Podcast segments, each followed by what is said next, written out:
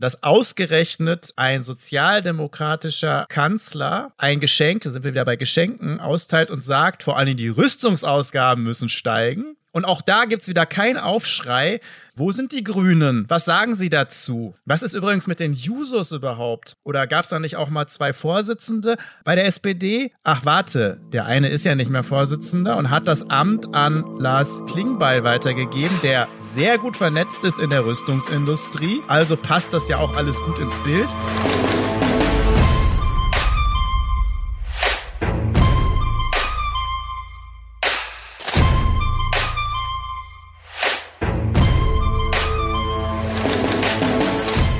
Hallo und herzlich willkommen zu einer neuen Folge und damit der letzten Folge in diesem Jahr von Lobbyland. Wir begrüßen euch ganz herzlich. Hallo Marco. Hallo Sabrina. Lobbyland 12 im Dezember, kurz vor Weihnachten. Passt doch. Genau, wir haben die 12 voll bekommen. Wer hätte das gedacht? Sehr schön. Ich freue mich sehr, dass wir nochmal zusammenkommen und ähm, einen, ja, für dieses Jahr letzten Blick auf den Bereich Lobbyismus, Korruption werfen. Und wir schauen uns heute nochmal zwei Bereiche an, ähm, auf die ich mich ganz besonders freue, aber vielleicht nochmal kurzer Schwenk zurück. Das ist ja im Prinzip der zweite Teil unserer Folge Geschenke, Geschenke. Es geht um die politische Bescherung im buchstäblichen Sinne. Ja, schön, wenn sich der Bundestag vor allen Dingen auch selbst beschenken kann. Das geht nur bei Politikern. So äh, in der letzten Sitzungswoche, als der Bundestag eine Diätenerhöhung beschlossen hat. Das ist ja erstmal grundsätzlich in Ordnung, dass Bundestagsabgeordnete vernünftig verdienen, damit sie auch nicht bestechlich sind, damit sie eben am möglichsten auch keine Nebenverdienste haben, was sie aber weiter dürfen. Aber vor anderthalb Jahren hat der Bundestag noch beschlossen, dass es keine Diätenerhöhung während der Corona-Krise gibt. Diese Krise gibt es aber immer noch und trotzdem hat der neue Bundestag dann erstmal gleich zugeschlagen. In dem Sinne, ja, muss man schon fast sagen, leider ähm, wie immer oder fast noch schlimmer. Auch der neue Bundestag nimmt diese Diätenerhöhung trotz der Krise, die es gerade gibt. Und was es noch ein bisschen schlimmer macht, ähm, innerhalb der gleichen Stunde im Bundestag wurde gleichzeitig beschlossen, mit den Stimmen der Ampel und der Union gemeinsam, also die ganz große Koalition, dass es keine Inflationsausgleich für Harzempfänger gibt. Also man gönnt denen nicht mal eine ganz kleine Erhöhung, sich selber aber einen größeren Schluck aus der Pulle, die bei einem selbst doch ziemlich voll ist. Da kann man schon auf die Palme gehen. Und ich finde, diese Diskussion ist gerechtfertigt. Natürlich, wie gesagt, muss man diskutieren insgesamt, was verdienen Abgeordnete. Ähm, ich bin ja der Meinung, dass ähm, man vor allen Dingen bei den Nebeneinkünften und äh, vor allen Dingen auch bei den Pensionsansprüchen und so weiter schauen muss. Aber trotzdem war diese Abstimmung nicht in Ordnung. Also Bescherung im Bundestag, für viele andere aber nicht. Schlimm auch die Reaktionen darauf, auf die Kritik, während zumindest jemand wie von Malotki dann immerhin sich der Diskussion gestellt hat, waren andere wie Annika Klose einfach nur eingeschnappt. Ich finde das sehr schade, weil gerade die neuen Abgeordneten doch einiges verändern wollten. Aber so sieht es im Augenblick nicht aus. Wir haben uns in der letzten Folge ja schon über Ministerposten, über verschiedene Bereiche der neuen Regierung unterhalten und gesehen, dass einige Lobbys gar nicht so schlecht wegkommen wie gedacht. Ähm, vor allem, wenn man bedenkt, dass diese ganze Lobby-Problematik ja meistens auf die Union geschoben wurde. Also das Argument äh, der SPD war ja immer, das können wir eh nicht ändern, das geht mit der Union nicht und so weiter. Das kann man jetzt ja eigentlich so nicht mehr stehen lassen, oder? Ja, man muss zumindest differenzieren. Ich habe auch immer gesagt, die Union ist die fetteste Spinne im Lobbynetz, wenn man das so will, so sagen will. Aber ich muss das auch ein bisschen revidieren ja, da ist natürlich doch was dran, aber das komplett auf die Union zu schieben oder auch hauptsächlich auf die Union zu schieben, ähm, ist nicht nur ungerecht, obwohl, also ich will jetzt auch die Union ganz sicherlich nicht in Schutz nehmen, aber es differenziert sich deutlich aus.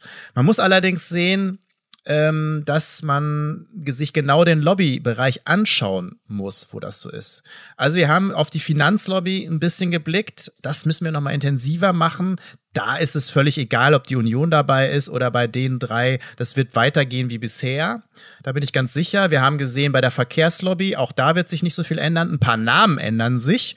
Und es gibt Minister, die dann äh, schön mit dem Fahrrad äh, zu einer Ehrung fahren. Das wird sich sicherlich ändern, aber ansonsten zumindest die Verkehrspolitik, die angelegt ist in den Ministerien, wird sich nicht groß ändern. Bei Landwirtschaft könnte das ein bisschen anders aussehen. Da sollte man dann doch auf ein paar Änderungen warten und dann wird es vielleicht für die Agrarlobby ein bisschen schwieriger. Beim Klima sage ich voraus, ja, da wird es Verschiebungen geben, aber bestimmte Lobbys, auch das habe ich ja zum Beispiel schon angesprochen, die werden dann einfach umschwenken und sagen, ja, die werden auch irgendwo Geld verdienen und mit E-Autos macht man dann viel Geld und kann dann noch Emissionszertifikate sich einheimsen. Also man wird sozusagen da ähm, schauen, dass äh, man auch unterkommt und das wird gut gelingen. In einigen Bereichen wird es ein bisschen schwieriger. Grundsätzlich glaube ich, dass da eine bessere Politik gemacht wird, die eben nicht so lobbyträchtig ist. Das hatten wir ja schon mal, dass wir gesagt haben, so eine Gesellschaftspolitik, ne, da wird ein bisschen was zu erwarten sein von der Ampel. Die ist aber auch nicht so lobbydurchdrängt. Und immer da, wo Lobby sehr stark und einflussreich und mächtig ist und viel Geld hat, befürchte ich, wird sich eben nicht viel ändern. Nehmen wir jetzt zum Beispiel mal Verteidigung. Rüstung. Ich wollte gerade fragen, in welchem Bereich, ähm, welchen Bereich du ansprichst. Ja, ich denke einige, aber nehmen wir mal Rüstung. Ähm, das hat sich aber schon angedeutet, obwohl ehrlich gesagt wird mir dabei eben noch sehr schlecht, weil irgendwie tickt ja dann doch noch der Sozialdemokrat in mir. Und dass ausgerechnet ein sozialdemokratischer Kanzler, so viele hatten wir ja noch nicht, als fast erstes obwohl es noch nicht mal im Koalitionsvertrag so steht, äh, ein Geschenk, sind wir wieder bei Geschenken, austeilt und sagt, vor allem die Rüstungsausgaben müssen steigen. Das hat er nämlich in Brüssel gesagt. Ähm, und auch da gibt's wieder keinen Aufschrei. Da wird mir schon sehr mulmig. Äh, also, wo sind die Grünen? Was sagen sie dazu? Ne? Wir haben, die haben eine Außenministerin, die ja auch durch die Welt tourt. Was sagt die dazu, dass die Rüstungsausgaben steigen müssen? Was ist übrigens mit den Jusos überhaupt? Oder gab es da nicht auch mal zwei Vorsitzende bei der SPD? Ach, warte, der eine ist ja nicht mehr Vorsitzender und hat das Amt an Lars Klingbeil weitergegeben, der sehr gut vernetzt ist in der Rüstungsindustrie. Also passt das ja auch alles gut ins Bild. Und die Jusos, ach nee, die sind ja jetzt im Bundestag und einer ist Generalsekretär. Die sagen wahrscheinlich auch nichts mehr dazu. Also Willy Brandt, das ist natürlich immer so ein doofes Beispiel, was zitiert wird, aber mit dem im Grabe umdrehen, deswegen lasse ich das jetzt mal. Aber sozialdemokratisch ist es nicht, die Rüstungsausgaben so immer weiter nach oben zu schaukeln und als SPD-Kanzler das als erstes zu sagen. Ich will noch mal daran erinnern, dass wir acht Milliarden in drei Jahren erhöht haben, den Rüstungshaushalt, auf fast 50 Milliarden. Das ist der zweitgrößte Haushalt insgesamt. Und um das mal ins Bild zu bringen, acht Milliarden Erhöhung in drei Jahren, trotz Pandemie, bedeutet im Vergleich, der Umwelthaushalt, Umwelt, Naturschutz und Reaktorsicherheit hat insgesamt drei Milliarden. Von den drei Milliarden wird die Hälfte ausgegeben, um den ganzen Atommist unter die Erde zu bringen, jedes Jahr. Es bleiben also anderthalb Milliarden, wo ganz viel in die Verwaltung und in Personal fließt. Also fast nichts mehr für Umwelt übrig bleibt, aber acht Milliarden mehr für Militär. Und das Erste, was einem Kanzler einfällt, ist, dass das noch nicht ausreicht. Also da muss man sagen, die Rüstungsindustrie, die jubiliert. Mhm. Das Argument der Gegenseite ist ja immer, ja, aber 2% Ziel, NATO und so weiter, da müssen wir uns ähm, daran, daran halten. Was antwortest du darauf? Ja, da muss ich jetzt leider antworten, dass die NATO uns nichts vorzuschreiben hat. Und wenn man, ich finde, also man muss ja jetzt nicht so weit gehen wie die Linken und sagen, ne, wir wollen die NATO insgesamt nicht. Wir wissen ja, was das für Diskussionen ausläuft. Aber auch die Grünen und auch die SPD wollten ganz lange die NATO reformieren und haben sich dagegen gewehrt gegen solche Ziele. Was sind denn die Ziele von der NATO? Sind es die Ziele, Krieg zu spielen, die Rüstungsspirale ins Unendliche zu treiben und vor allen Dingen der, einer Todesindustrie Geld zuzuschanzen? Oder ist es eher zu versuchen, ein friedliches Miteinander in der Welt zu gewährleisten und sich zu schützen. Und von diesem Schutz und diesem Friedlichen ist anscheinend nichts übrig geblieben bei der NATO. Und dann muss man, finde ich, die Diskussion führen. Es ist eine reine Lobbyorganisation geworden. Und diese Lobbyorganisation vor allen Dingen, die für Rüstungsausgaben sorgt. Auch da eine Zahl. SIPRI, zu SIPRI kommen wir gleich nochmal, hat äh, diese Zahlen veröffentlicht. Selbst in diesem Jahr Corona Jahr 2020, als die Weltwirtschaft zurückgeht, was ist nicht zurückgegangen? Die Rüstungsausgaben. Jawohl, sie sind nochmal kräftig gestiegen, selbst 2020. Insgesamt sind sie seit in den letzten fünf Jahren, also fast wie auch in Deutschland, ähm, um 15 Prozent gewachsen, also auf 531 Milliarden 2020. Das muss man sich mal vorstellen. 531 Milliarden. Das ist ein Riesenbeitrag, der an relativ wenige Rüstungskonzerne geht. Aber die Deutschen spielen da auch natürlich mit. Da sind wir auch eine gut, gut vertreten in der Liga, in der Champions League sozusagen. Ähm, Deutschland äh, hat da in dem Jahr äh, auch bei, liegt da bei 7,8 Milliarden. Das ist auch ein heftiger Beitrag. Und wie gesagt, wir haben in drei Jahren insgesamt Verteidigungsetat um 8 Milliarden erhöht. Und für Olaf Scholz ist das immer noch kein Ende der Fahnenstange. Ich finde, darüber sollte man reden. Es gibt übrigens andere Ziele. Es gibt zum Beispiel das Ziel, dass wir Entwicklungszusammenarbeit ähm, steigern und äh, weltweit ähm, sozusagen die äh, SDGs, also diese ganzen vereinbarten Ziele in verschiedensten Bereichen erfüllen. Das sollten wir vielleicht erstmal machen, äh, bevor man immer nur an Rüstung denkt. Hm. Das Frappierende daran finde ich auch, dass super viel von dem Geld ja auch einfach wieder mal in Beraterverträge geht. Ähm, es führt ja nicht zwangsläufig zu einer besseren Ausstattung der Bundeswehr, sondern es geht ja ganz oft in irgendwelche McKinsey-Verträge und so weiter, ne, von allen möglichen ähm, Firmen, die äh, immense Summen schlucken. Da war ja äh, von der Leyen auch immer noch mal so ein Paradebeispiel dafür. Genau, und am Ende hat sie dann ihr Handy gelöscht. Ähm, mal sehen, ob äh, die Verteidigungsministerin jetzt das auch tut, äh, die ja dann auch geht. Äh, Kramp-Karrenbauer weiß ja schon fast keiner mehr, dass die Ministerin war. Ähm, aber da, gut, dass du das sagst, weil dann kommen ja immer viele, auch wenn ich das sage, wenn ich darüber diskutiere, über Rüstungsausgaben, dann kriege ich immer ganz viel Post, äh, als ich noch Abgeordneter war und schreiben mir dann viele auch bei Social Media, ja, aber die ist, wir sind doch total schlecht ausgerüstet und die Bundeswehr muss sich doch verteidigen können ähm, dann sage ich, das ist ja noch schlimmer. Wenn zusätzlich auch noch die Bundeswehr, und das stimmt sogar teilweise, schlecht ausgerüstet ist, wo bleibt denn dann das ganze Geld? Und das ist doch der große Skandal, dass wir dann teilweise Waffensysteme kaufen, die nicht funktionieren. Ja, warum kaufen wir die dann? Ja, weil das ist wieder Lobbyismus. Die werden gekauft nicht, weil sie funktionieren, sondern weil es da sozusagen Gespräche gab und weil da auch die Politik lobbyiert wurde. Und warum machen wir denn die ganzen Einsätze, wenn die nicht Sicher ist sowieso kein Einsatz, ist mir schon klar, aber wenn man da nicht eine Bundeswehr hinschickt, die wenigstens gut ausgerüstet ist.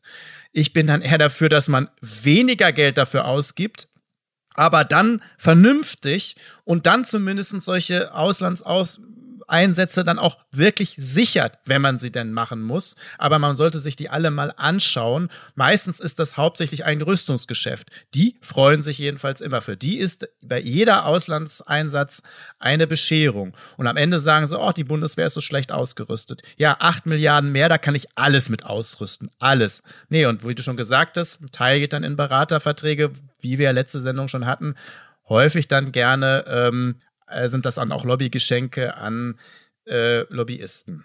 Ja, ja, und das, ähm, was ja auch wirklich so einen ins Entsetzen treibt, ist ja auch die Tatsache, dass momentan ja wieder viele Gastronomen, Solo-Selbstständige, Kleinstunternehmer nicht wissen, wie sie die kommenden Wochen möglicherweise unter Corona-Bedingungen oder überhaupt äh, noch die Folgen der Corona-Krise ähm, weiter stemmen können und äh, Existenzsorgen haben und äh, das müsste viel mehr Thema sein und da da tut sich die Politik unwahrscheinlich schwer, wie das aufgefangen werden soll. Viele müssen ja schon ähm, zu viel gezahlte Corona-Hilfen zurückzahlen und können das eigentlich gar nicht. Und ähm, das ist eigentlich gar nicht Thema. Aber oder beziehungsweise da tut man sich sehr schwer, Hilfen locker zu machen, während ähm, ja wiederum die Rüstungslobby, die ohnehin als Gewinner aus der Krise scheinbar rausgegangen ist, wie du es gerade gesagt hast, da, ähm, da noch belohnt wird. Also das, das finde ich wirklich äh, schwer zu verdauen. Ja, da sind wir schon fast beim zweiten Thema. Aber wie du schon sagst, und wir haben ja im Prinzip sowas wie eine Weihnachtsausgabe ähm, ich will da mal ein praktisches Beispiel nennen. Also wir reden ja viel über Weihnachtsmärkte. Jetzt will ich gar nicht den Sinn und Unsinn von Weihnachtsmärkten bei Corona äh, durchgehen. ähm, aber mal auf die soziale Not von denen, die äh, darauf angewiesen sind, mal ansprechen. Weil ich du meinst jetzt jemanden, der Schausteller? Der Schausteller, genau. Das sind die mhm. zum Teil, die das betreiben. Und für die ist dieses Geschäft existenziell teilweise. Ne? Die gehen fahren zu Kirmes und so weiter, aber das ist dann mal ein Wochenende. Und das war ja auch alles schon schwer bis unmöglich in letzter Zeit. Und der Weihnachtsmarkt ist ein wichtiges Geschäft. Und wenn sie das nicht haben, auch, die haben ja auch alles vorbereitet, produziert und so weiter. Also viele, die ihren Stand da haben. Und die sind darauf ange angewiesen, da, manche haben auch ein Geschäft, die was sie auch nicht geöffnet haben. Die, die, gehen dann auf Online. Das ist das Einzige, was sie vielleicht noch rettet.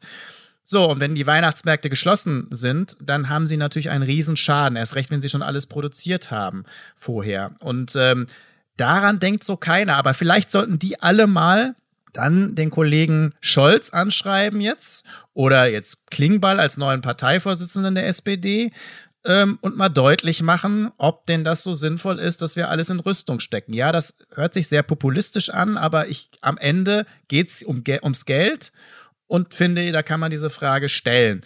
Oder ich hätte noch einen Tipp, den man dann vielleicht anschreiben könnte. Wir haben ja letztes Mal über die Staatssekretäre gesprochen. Eine neue Staatssekretärin, Simtje Möller, also ich würde, Simtje Möller kennt noch kein Mensch. Ähm, ich glaube, viele wollen auch, dass es so bleibt. Also jetzt nicht, ähm, weil sie eigentlich so ein klassischer Lobbytarier ist, also genau das Zwischenglied zwischen Lobbyist und äh, Parlamentarier. Eine Blitzkarriere, die ist noch gar nicht so lange in der SPD, die ist sehr schnell dann in den Bundestag gekommen für die SPD. Seit vor einer Periode, also erst vor vier Jahren und in vier Jahren, zack, Sprecherin des Seeheimer Kreises, des einflussreichen Seeheimer Kreises, also der Partei Rechten oder den Konservativen in der Partei, wie auch immer. Man könnte auch sagen, den den Lobbytariern in der SPD, ähm, die immer alles beherrscht haben, Sprecherin und sofort Staatssekretärin nach einer Legislaturperiode und zwar im Verteidigungsministerium und sie hat beste Kontakte. Sie ist in allen Lobbygruppen, die da wichtig sind, sehr gut vernetzt, wie auch, ähm, ich hatte das schon angesprochen, Lars Klingbeil, der hat das zwar dann ruhen lassen irgendwann, ja, und sie ist da jetzt wahrscheinlich die Kontaktperson. Wir hatten das ja schon gesagt, das geht dann meistens über die Staatssekretäre. Ich glaube, die neue Verteidigungsministerin könnte ich mir vorstellen, dass sie sogar einen ganz guten Job macht. Christine Lamprecht. Ähm, aber dann geht das halt dann über die Staatssekretärin. Ne? Also das äh, läuft dann so. Aber du hast es angesprochen, die soziale Variante. Also was ist sozusagen jetzt noch sozial, was ist gerecht? Dabei sind wir doch so ein vermögendes Land. Und da gab es auch eine Nachricht, die nicht so wirklich gewürdigt wurde, Sabrina. Ja, ganz genau. Das ist irgendwie auch untergegangen. Ähm, aber darüber müssen wir unbedingt noch sprechen. Wir haben ja vor zwei Folgen bereits über die verfassungswidrige Erbschaftssteuer gesprochen. Und da würde ich ganz gerne noch mal eine Zahl nachliefern, die dieser Tage öffentlich wurde. Und zwar das reichste Hundertstel der deutschen Haushalte verfügt nach den üblichen Statistiken über etwa zwei Billionen Euro. Es könnten aber in der Tat dreieinhalb Mal so viel sein.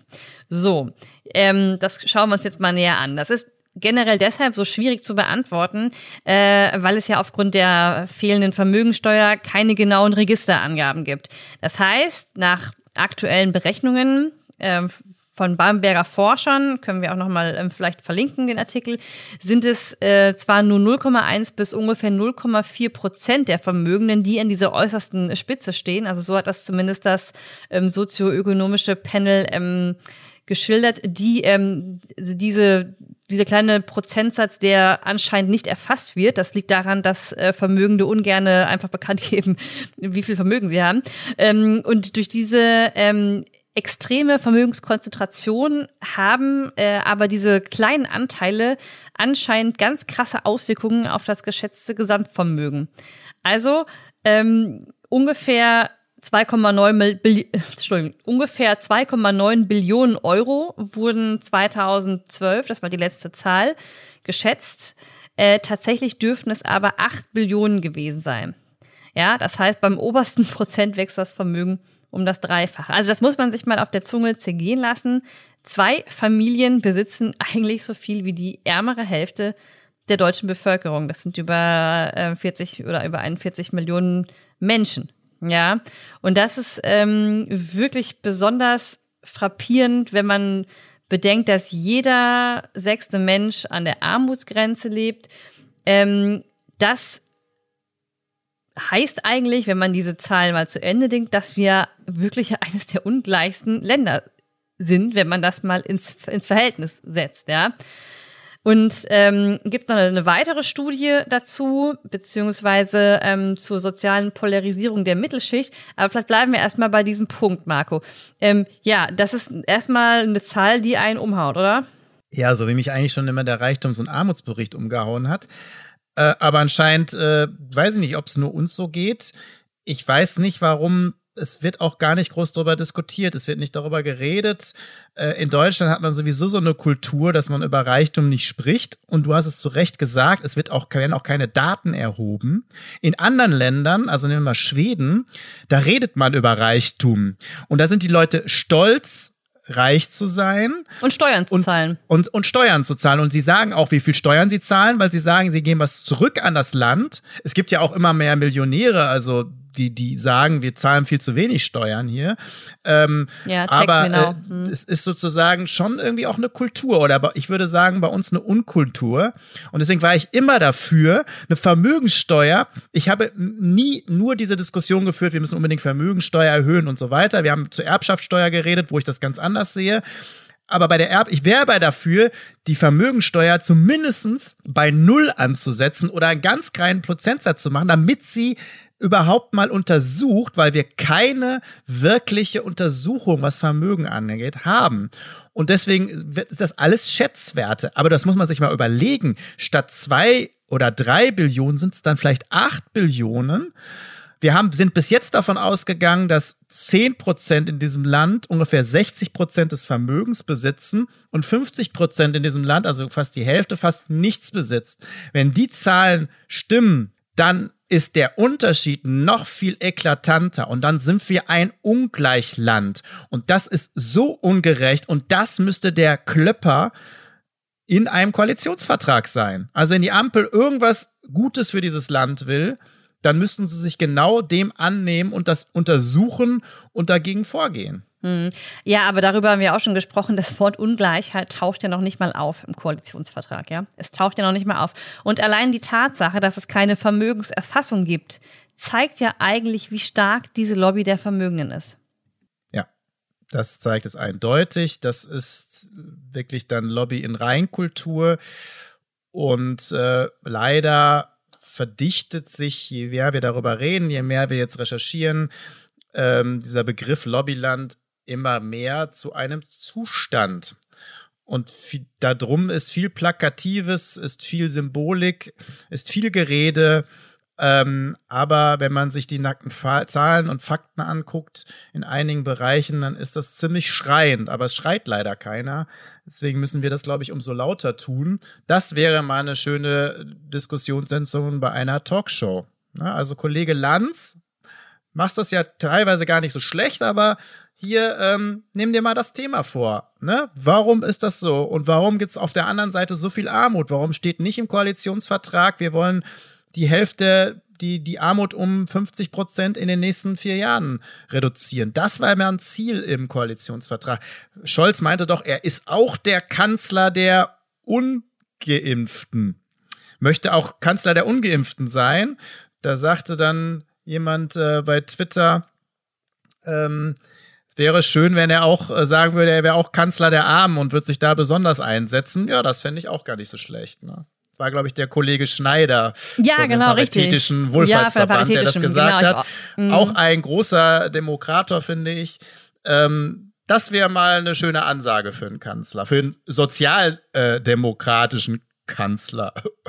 Eine weitere Studie in dem Zusammenhang, die mich auch wirklich beunruhigt hat, ähm, vielleicht gehen wir darauf, warum uns das so sehr beunruhigt, gleich nochmal ein, war von der OECD und der Bertelsmann Stiftung.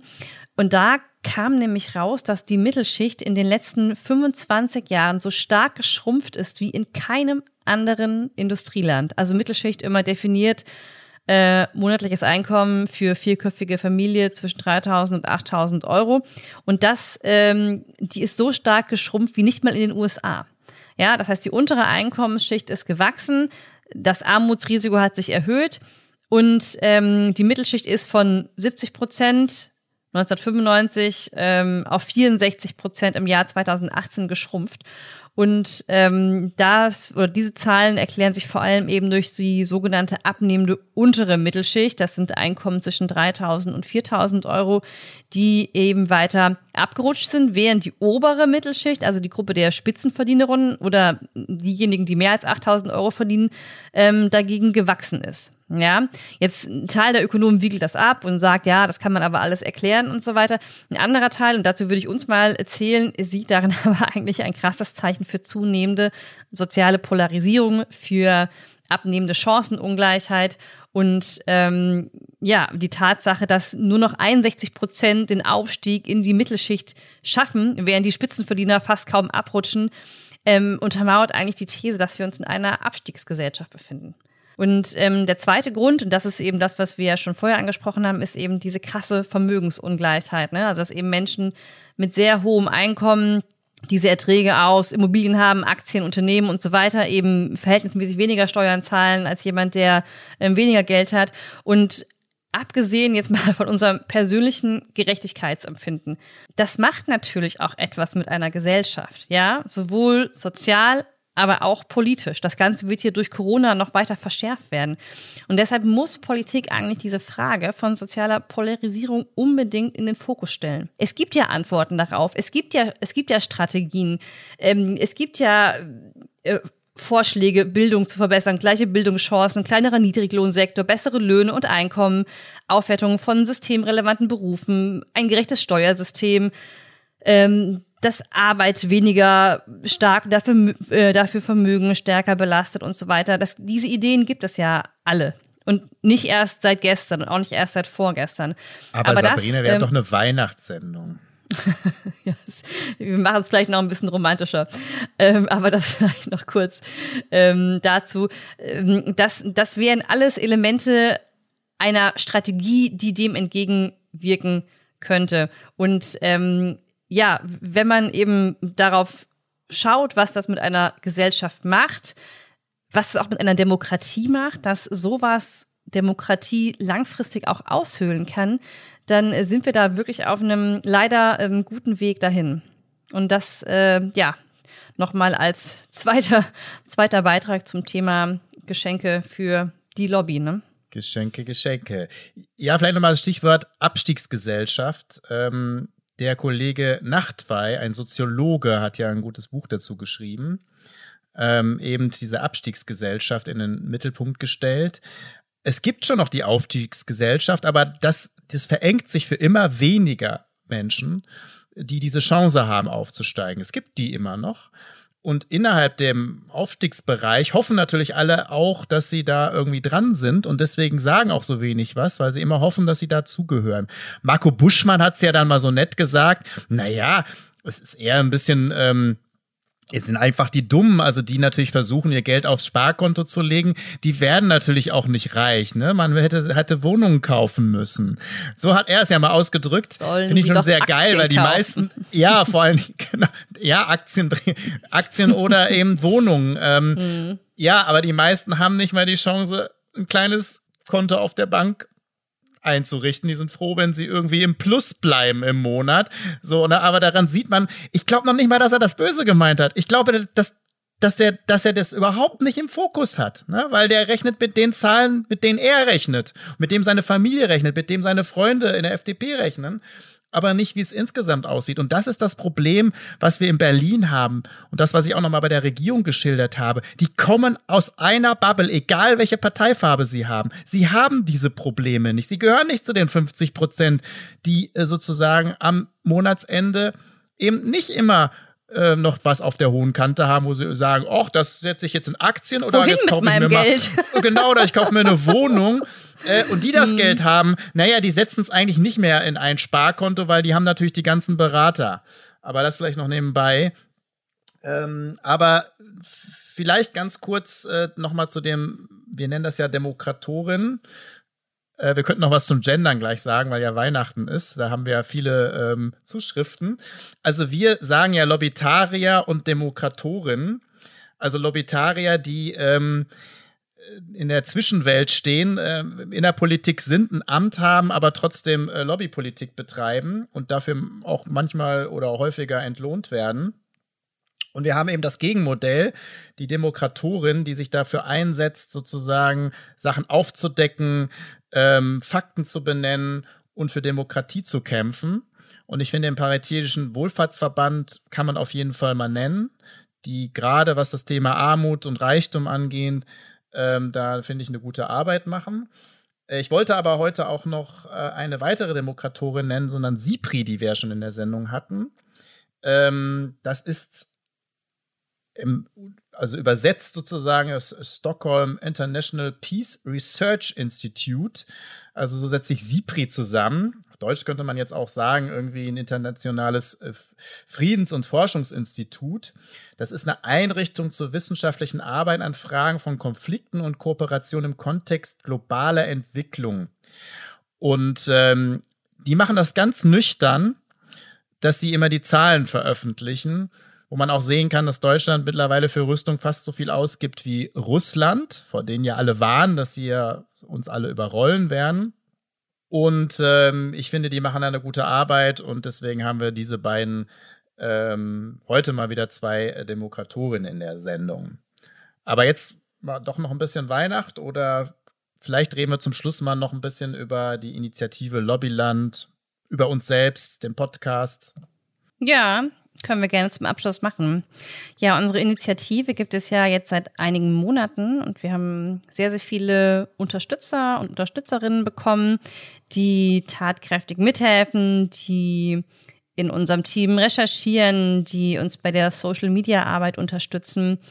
Und ähm, da sind wir sehr froh, dass wir, das ist ja vor allem ähm, Credits für Marco, die ähm, da in den letzten äh, Monaten ja eben gesagt haben, uns ist das Thema Lobbyismus so wichtig, dass wir Lobbyland unterstützen möchten. Und das möchten wir natürlich gerne im nächsten Jahr ausbauen und freuen uns natürlich immer über weitere Unterstützung, über weiteren Support. Also wenn ihr Lust habt, euch aktiv einzubringen zum Beispiel, dann könntet ihr uns eine Mail schreiben an team.lobbyland.de und ähm, Teil der Initiative werden.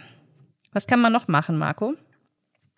Ja, erstmal auch Danke sagen an diejenigen, die das schon alle unterstützt haben, ähm, mitgemacht haben, mithelfen, das aufzubauen. Das, da steckt nämlich eine Menge Arbeit hinter. Das ist, hört sich immer so niedlich an. Äh, und damit meine ich jetzt nicht das Buch schreiben, das natürlich auch, aber den Podcast machen. Ähm, ihr hört jetzt uns beide, aber da sind natürlich noch Leute hinter, äh, die das technisch möglich machen. Zum die, Beispiel unser die Flo. Zeit nehmen, der Flo, der das hier alles aufnimmt, äh, schneidet und so weiter. Also mal an die ganzen Leute im Hintergrund äh, einen herzlichen Dank. Hilfe können wir natürlich immer weitere auch brauchen. Das ist alles ehrenamtlich, was hier passiert ähm, mittlerweile ja auch von mir ehrenamtlich. Und solange ich Abgeordneter war, könnte man ja sagen, dass ich ja für politische Arbeit und für Aufklärung und so weiter bezahlt werde. Meist, die meisten glauben ja, sie werden dafür be bezahlt, äh, das abzunicken, was von der Regierung kommt und nicht eigenständig zu denken und sich zu engagieren. Aber äh, das nur am Rande.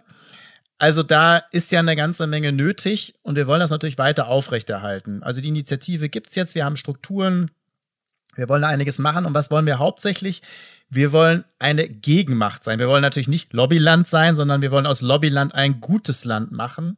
Dazu muss man aufklären, dazu muss man den Finger in die Wunde stecken, dazu muss man die Fakten nennen und immer wieder darauf hinweisen und auch gerade das sagen, was andere nicht sagen. Ich glaube, da unterscheiden wir uns auch nochmal von wichtigen NGOs, die eine unglaublich gute Arbeit machen, ne? wie Lobby Control und Abgeordnetenwatch. Aber die müssen ja schon alle ein bisschen diplomatisch sein, weil sie am Ende mit allen im Gespräch bleiben müssen, was ja auch richtig so ist. Wir müssen das nicht. Wir können einfach sagen, was wir denken, was wir rausgefunden haben oder aus den Erfahrungen, die ich habe, ganz nah an der Politik dran. Und das heißt, ich möchte eben nicht nur aufklären, sondern ich möchte, dass es eine Gegenmacht wird. Eine Gegenmacht wird zu den starken Lobbyplayern, die mit viel Geld und Einfluss die Politik beherrschen und leider auch teilweise bestimmen. Ähm, und es gibt auf der anderen viele Interessensvertretungen, die können das nicht. Die haben nicht die Mittel, die haben nicht die Möglichkeiten, die haben nicht die Zugänge. Und dann gibt es ja ganz viele, die haben nicht mal einen kleinen Interessensverband. Und ich möchte, möchte die bestärkende Gegenmacht zu sein oder wir möchten die bestärkende Gegenmacht zu sein und äh, da auch mal andere Möglichkeiten in, in Betracht zu sehen, weil viele kommen, wenn dann auf eine Petition, wenn es super läuft, auf große Demos, die öffentlich wirksam sind aber die meisten haben nicht mehr die Möglichkeiten. Aber es gibt Möglichkeiten und da wollen wir irgendwie, genau da wollen wir irgendwie rein und denen mithelfen. Und ja, ich möchte gerne irgendwie das nächste Jahr 2022 soll sozusagen das Gegenmachtjahr sein, äh, also aus Lobbyland ein gutes Land machen. Was sind das deine Wünsche für das neue Jahr, Marco? Das wäre auf jeden Fall ein Wunsch, ja. ich habe schon noch den Wunsch, auch wenn man das vielleicht immer nicht so glaubt, aber dass diese Ampelregierung, ähm, auch wenn ja vieles im Staat, finde ich, nicht so dolle ist und vor allen Dingen, wenn man hinter die Kulissen schaut, aber ich wünsche mir trotzdem da ein paar Impulse und ein paar Möglichkeiten, auch gerade natürlich was Transparenz angeht, was Offenheit angeht und vielleicht auch was der Zugang und bestimmte Diskussionen angeht. Ähm, das würde ich mir schon wünschen von der Politik. Aber ich würde mir vor allen Dingen wünschen, dass wir jetzt wirklich bei einigen Feldern handeln und dass das der Bundestag macht und dass man nicht wartet, bis irgendwelche Ministerien sich einigen. Aber was ist denn dein Wunsch? Ähm, mein Wunsch für das neue Jahr, jetzt abgesehen von, von persönlichen Wünschen, äh, hoffe ich, dass wir diese Pandemie mal in den Griff bekommen. Ähm, erster Schritt wäre vielleicht wirklich mal endlich diese Impfpatente freizugeben, ähm, damit sich nicht noch ständig weitere Mutationen bilden. Aber ich wünsche mir, ja, ähnlich wie du eigentlich, dass die naja, jetzt machen wir doch nochmal einen Ringschluss, dass ähm, diese Ampelregierung geführt unter einem sozialdemokratischen Bundeskanzler ähm, ihrem Namen vielleicht doch noch gerecht wird und dass ähm, das, was wir ja bisher beklagt haben, dass es zu wenig mh, Ansätze, zu wenig Ideen, zu wenig Impulse im Bereich Sozialpolitik gibt, dass wir uns da einfach irren und dass ähm, Ungleichheit doch ein Thema dieser Regierung wird und ähm, ja, dass wir überrascht werden von möglicherweise doch Maßnahmen, die ähm, für eine bessere, für eine gerechtere Gesellschaft wirken. Guck mal, haben wir doch noch fromme Wünsche geäußert. Ja. Und ein bisschen Hoffnung ist da, weiterhin, muss auch sein. Und ja, und ich wünsche mir auch noch, dass wir weitere Staffeln, also wir haben die zweite Staffel jetzt beendet. Ähm, das ist ja schon mal nicht so schlecht. Und die nächste Staffel äh, dann nächstes Jahr. Ähm, und da werden wir uns sicherlich einige Lobbybereiche auch noch mal ein bisschen intensiver angucken, die wir schon angeschnitten hatten. Verteidigung wäre zum Beispiel so ein Kandidat oder auch Finanzen. Äh, da gibt es sehr, sehr viel äh, zu diskutieren und äh, offenzulegen würde ich Agrar sagen. wird spannend. Auch das wünsche ich mir so ein bisschen, dass wir das auf jeden Fall weitermachen. Was man machen kann, genau, uns unterstützen, hast du schon gesagt. Uns gibt es mittlerweile äh, wirklich fast auf allen Kanälen. Also auch bei Twitter, bei Facebook, bei Insta eh schon. Also da findet man uns überall. Und ja, bleibt uns treu. Das wünschen wir uns auch. Sagt es weiter und habt vielleicht auch noch mal ein paar ruhige Tage und beschenkt euch vielleicht einfach selbst und wartet nicht darauf, dass die Politik das tut. und bleibt gesund, natürlich. Und dann also auch noch mal dir schönen Dank und schöne Weihnachten oder besser gesagt eine gute, gute Phase am Ende des Jahres. Bis Danke, dann. Marco. Das wünsche ich dir auch. Bis bald. Tschüss.